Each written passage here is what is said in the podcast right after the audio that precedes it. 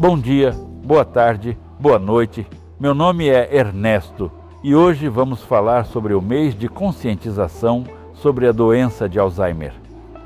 No 21 de setembro, marcamos o Dia Mundial do Alzheimer, refletindo sobre a condição que atinge milhões globalmente.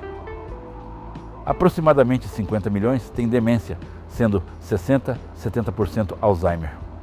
Esta doença impacta não só os pacientes, mas também familiares e cuidadores, destacando a necessidade da cultura gerontológica, que valoriza o envelhecimento e promove compreensão e respeito aos idosos.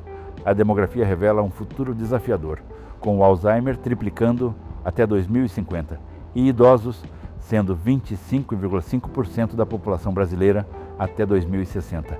Isso enfatiza a urgência em adaptar estruturas sociais e de saúde. A incorporação da valorização dos idosos é crucial, prevenindo isolamento e deterioração da qualidade de vida, que intensificam os sintomas do Alzheimer. Pesquisas indicam que interação social e estímulo mental são essenciais na gestão da doença.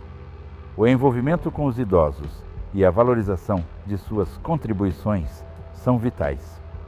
O Alzheimer é um desafio coletivo e, como Simone de Beauvoir afirmou, a velhice é uma fase autêntica da vida. É dever da sociedade garantir envelhecimento digno e respeitoso, mesmo com Alzheimer.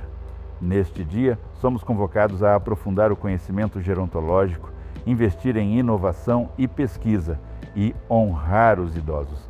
Esses passos são fundamentais para enfrentar os desafios do Alzheimer e construir um futuro inclusivo e solidário para todos, em cada fase da vida.